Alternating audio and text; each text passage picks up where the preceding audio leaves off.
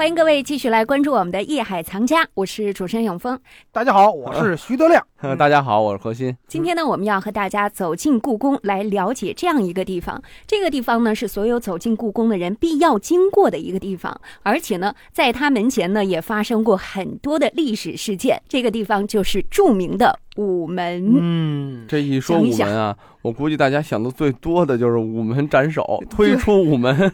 对，影视剧当中少不了这句话。对对对对对，首先我也给大家说一下啊，因为午门确实有廷杖这种所谓对官员的一种惩罚啊，嗯，叫做问责制。因为能在午门廷杖的话，首先来讲，他的官位是具备一定的，绝对是大您得是官。大官，对，不这三品大员之上。但是像咱们说推出午门斩首啊，为什么历史上啊本身也误传了这个话？因为本身呢，刑场确实是在整个紫禁城的南边，像菜市口啊等等那一带啊，嗯它是偏南的。咱们一般说推出午门斩首，那是午门外，嗯，对吧？但是很多附会嘛，就说，哎呀，午门外面斩首，故宫你们有很多血腥啊！有血腥吧，什么这个鬼话等等啊，嗯这么多年几百年的建筑，有没有咱们说生老病死？有可能，嗯但是呢，它并不是像大家所想的那样。我就可以这么负责任的告诉大家，故宫应该啊，而且也一定，我觉得是福瑞吉祥之地。嗯否则的话，皇帝不可能在这儿安家，不可能在这儿立国。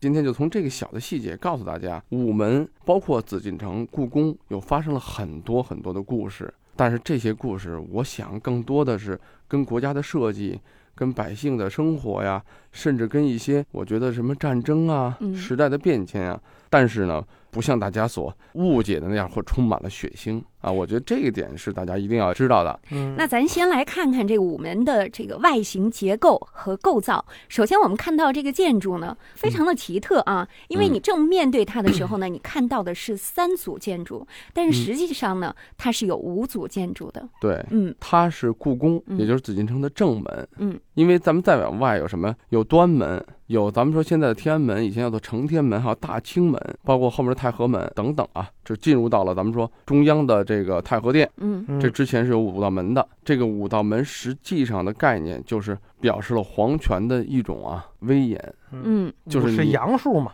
对吧？你得经嗯过这些门，你才能见到说里面的这个皇帝，而不是说你简单像咱们这一推门就进去了，不会的。嗯，皇权呀、它是经过这么一道一道一道的这种形制的，包括呢，比如它每个门有它的特殊的功能，所以说何老师刚才有一个事儿，就是三组建筑有五个门，是这意思吧？还是说一共是五组 建筑？对五组建筑那个永丰，我明白他的意思啊。他说什么？从正面看，咱们说俗一点是半包围结构，对，凹字形有点凹字形。这种形制是从汉唐之后一直就是中国的古代建筑所借助的比较端庄的，也比较威严的。你看这个凹字形的建筑呢，从正面看啊，一个正门，嗯那两边呢，哎，它这个凸出来了。为什么咱们又叫做雁翅楼呢？东雁翅楼、西雁翅楼，就觉得哎，跟那个午门正楼不是一个平面出来了，然后又多出两个城楼，嗯对吧？嗯两个殿宇，好像外面一看，哎，三座殿。对呀。但实际上呢，因为它是凸出来，后面看不到，没注意到还有两座殿。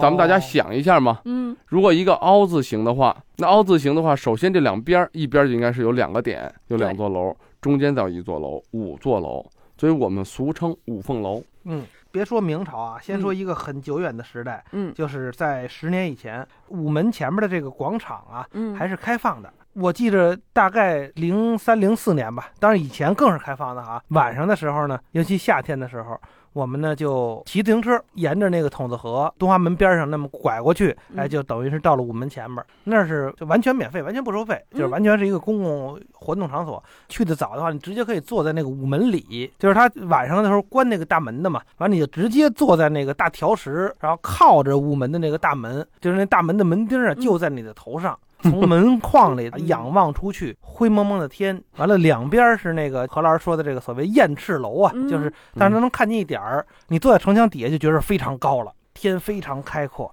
完了渐渐的月上东山，完了星星出来，然后再黑，那种感觉是非常非常好。然后小燕子，无数的燕子，嗯鸽子、燕子，哈哈哈哈。还有很多的乌鸦。其实乌鸦也很好哈，嗯对，乌鸦比喜鹊还大对啊，啊，呱呱的叫着，乌鸦反哺多好啊！很舒服。这一般就是稍微岁数大一点的啊，比如说嗯二十郎当岁的，嗯这个带着自己的那个他，骑着自行车，把自行车往旁边一立，哎，在这个宫墙底下一坐，嗯啊去的早的可以坐在门洞里边，靠着那个大门。那因为地儿大嘛，嗯人也不多嘛，你谈恋爱别人听不见。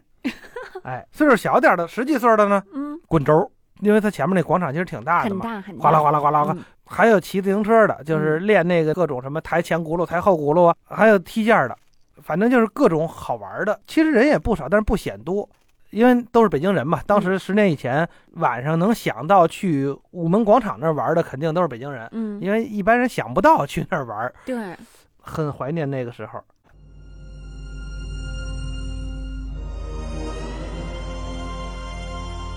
午门是紫禁城的正门，位于紫禁城南北轴线，其前有端门、天安门、大清门，其后有太和门。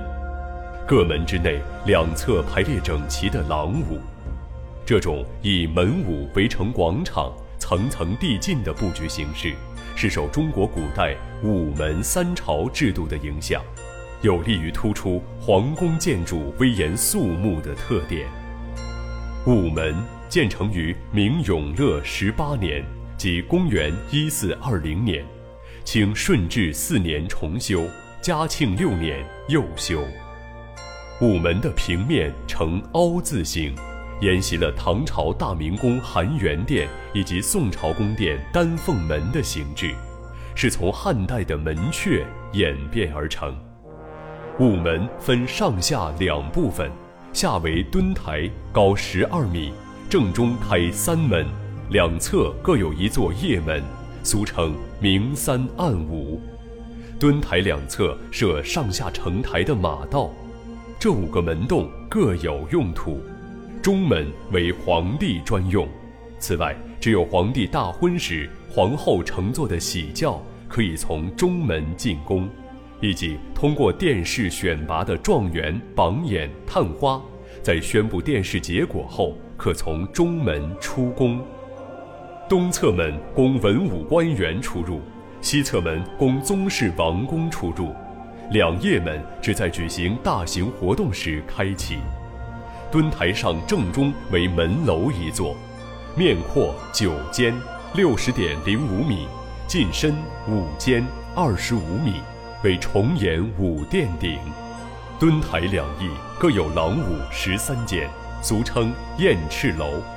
廊庑两端建有重檐攒尖顶的方亭，正楼两侧有钟鼓亭各三间。皇帝祭祀坛庙出午门鸣钟，祭祀太庙时击鼓，皇帝升殿举行大典时则钟鼓齐鸣。午门整座建筑高低错落，左右呼应，形若朱雀展翅，故又有五凤楼之称。午门前设有两根红杖，两名护军手持红杖坐在门下，亲王以下人员经过时不起立。若有不报名便擅入门者，护军可举杖便打。午门下的两处小房原是明朝锦衣卫直房，东西两厢以及进门站满了禁军校尉。